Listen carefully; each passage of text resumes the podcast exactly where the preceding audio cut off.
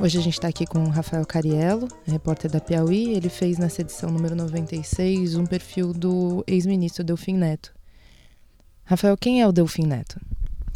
É, o Delfim é um dos mais importantes economistas do país, ex-ministro todo-poderoso da ditadura, certamente foi o ministro em todas as áreas, eu diria, é, mais forte e mais poderoso do regime militar, sobretudo com, com um intervalo. Ele foi, ele foi um ministro poderoso entre 67 e 73, início de 74, nos governos Costa e Silva e Médici.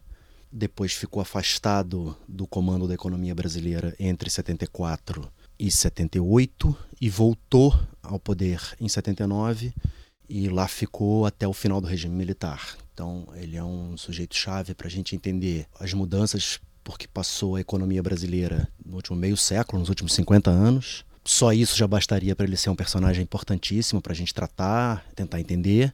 Além disso, ele ainda tem essa, essa coisa interessantíssima da, da carreira dele, que ele, ele ficou mais ou menos afastado do poder, não tão próximo do poder econômico depois da redemocratização e, sobretudo, no governo Fernando Henrique, mas ele voltou, muita gente usa essa expressão, quer dizer, se reinventou como uma pessoa de não poder, talvez aí já não seja a palavra, embora tenha algum poder, mas sobretudo prestígio e influência é, no governo Lula. Ele foi um dos principais assessores econômicos do Lula e ainda é um dos principais interlocutores do Lula para a área econômica. É engraçado que na reportagem você cita muito a sala do Delfim, algumas caricaturas que tem na sala dele, em que o Lula aparece com frequência, mas ainda no período da ditadura. Você podia descrever um pouquinho como é que eram essas caricaturas? Sim, é o, a, a, sala do Delfim, o gabinete onde ele trabalha, na consultoria dele em São Paulo, numa casa muito agradável no Pacaembu, é, foi onde ele me concedeu as três longas entrevistas que ele me deu generosamente para esse perfil. Quer dizer, o, o, que adorna, o que enfeita essa sala são umas 20 caricaturas é, produzidas, sobretudo no período em que ele estava no poder, quer dizer, durante a ditadura. Tem lá caricaturas desde o tempo do Costa Silva até o governo Figueiredo, nos anos 80 já, em que sempre o personagem principal da caricatura é o próprio Delfim. É curioso ele colocar aquilo ali, aquilo me chamou a atenção de cara, assim, ele muitas das caricaturas fazem obviamente piada com ele, é, é isso que a caricatura é, mas como eu digo no texto, elas são também um registro óbvio do poder imenso que ele teve durante 20 anos ali. E aí, enquanto a gente conversava, duas caricaturas me chamaram muito a atenção muito por conta desse papel mais recente dele de interlocutor do Lula, eles se aproximaram muito. Os relatos que tenho, todos, são de que os dois se dão muito bem, se gostam até, eu acho. Mas essas duas caricaturas, tem uma que é a, a caricatura de, de, maior destaque no, no, escritório dele. Tem lá uma lareira, um, é um, escritório muito agradável, assim, parece uma coisa, uma, uma... Me dava a impressão, às vezes, de uma casa de vô, assim, um escritório onde o vô trabalha. Tudo muito sólido, madeira escura tapetes, essas caricaturas. Tem lá uma espécie de lareira, que a minha impressão é que a lareira não funciona mais, não usa, mas era uma residência, tem lá uma lareira. Em cima da lareira tem um na forma de um quadro, como se fosse um quadro a óleo, com, com moldura de quadro antigo, uma carica a reprodução colorida de uma caricatura feita pelo Chico Caruso nos anos 80. É uma brincadeira em cima de um quadro do Rembrandt, que eu acho que é a lição de anatomia do Dr. Tupi, uma coisa assim. Ou algo tem gente que se refere a ela como a aula de anatomia. Então estão lá os personagens com aquela roupa de século XVII, dessa medicina antiga. Tem um, um corpo que vai ser dissecado, um corpo pálido. As pessoas em volta reproduzindo a pintura original. São como se fossem alunos de medicina e um médico principal com bisturi na mão, que é o próprio Delfim, e o, elas estão aguardando ali o momento do corte, e o, o, o defunto é o Lula, que nos anos 80 era o líder sindical, metalúrgico, e dá para entender, quer dizer, naquele momento eles ocupavam independente do que eles quisessem, eles ocupavam posições antagônicas. Quer dizer, o Delfim era o sujeito que estava no comando da política econômica, impondo de alguma maneira, da perspectiva dos trabalhadores, ele estava impondo um arroxo. Havia necessidade de medidas restritivas na época e tal, o país em crise, país quebrado. E o Lula era então esse, essa figura antagônica, o sujeito que estava ali fazendo greve, exigindo reajustes salariais e tal. Então, e o Delfim era esse sujeito que tentava controlar, estava nessa posição contrária à dos trabalhadores. Por isso, essa caricatura da época. Aí tinha uma outra caricatura que me chamou a atenção.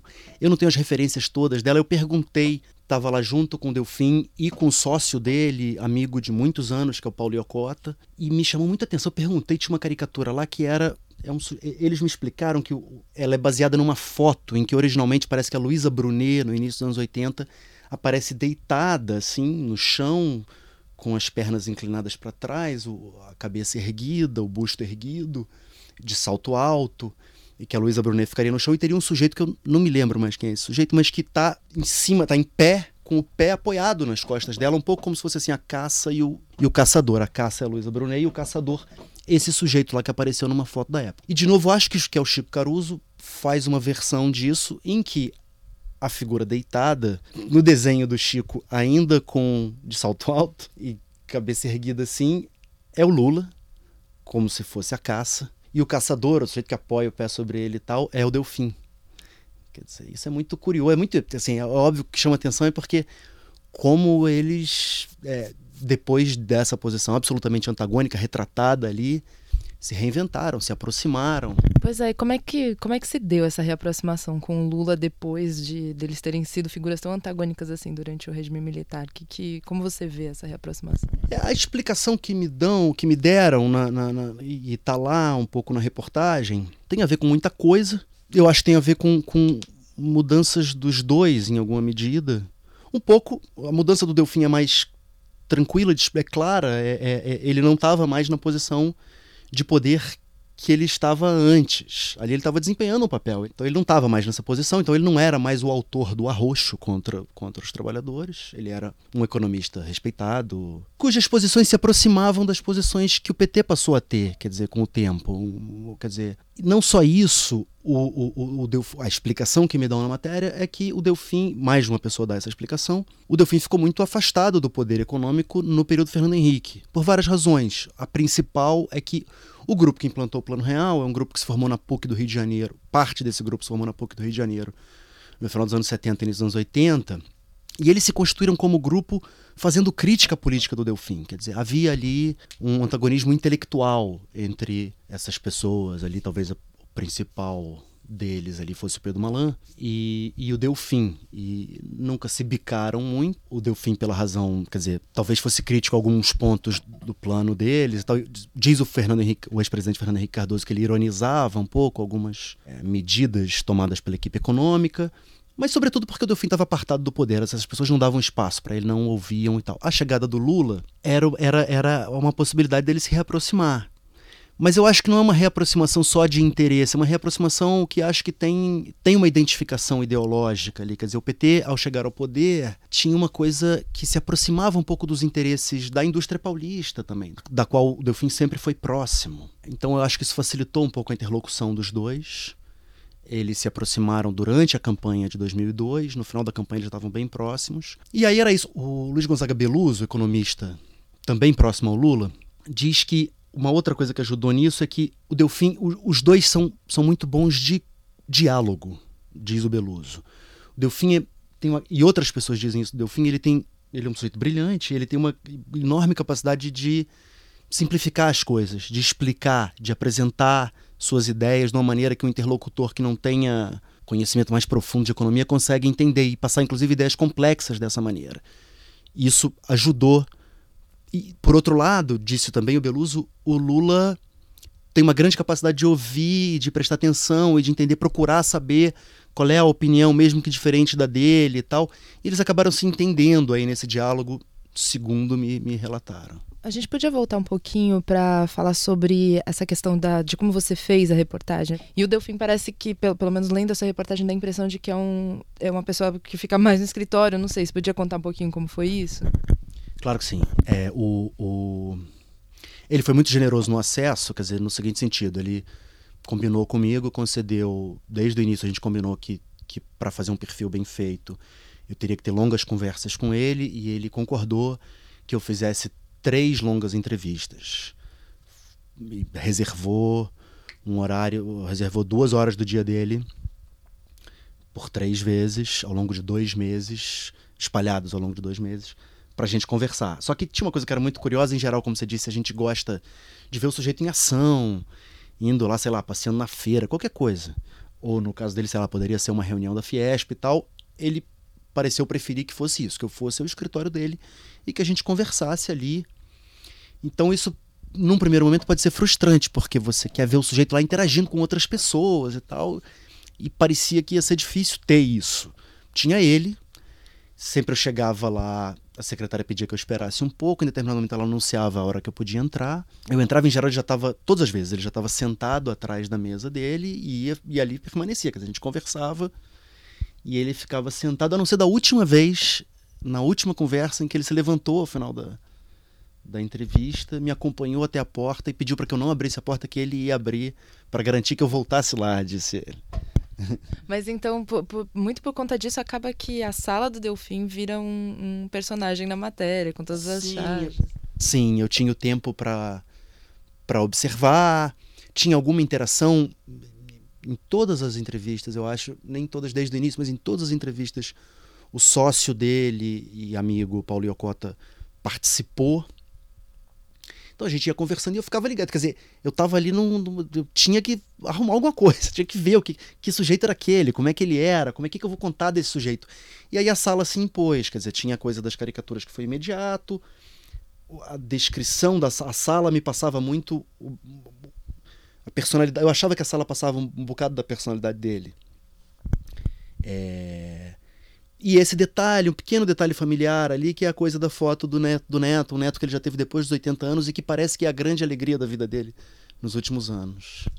Entendi. Fora, fora a questão da sala, outro, outro elemento que se impõe bastante é a questão dos Delfim Boys, né? Você, queria que você contasse um pouquinho sobre quem são os Delfim Boys, o que, que eles significam na maneira do Delfim de, de fazer políticas. Sim.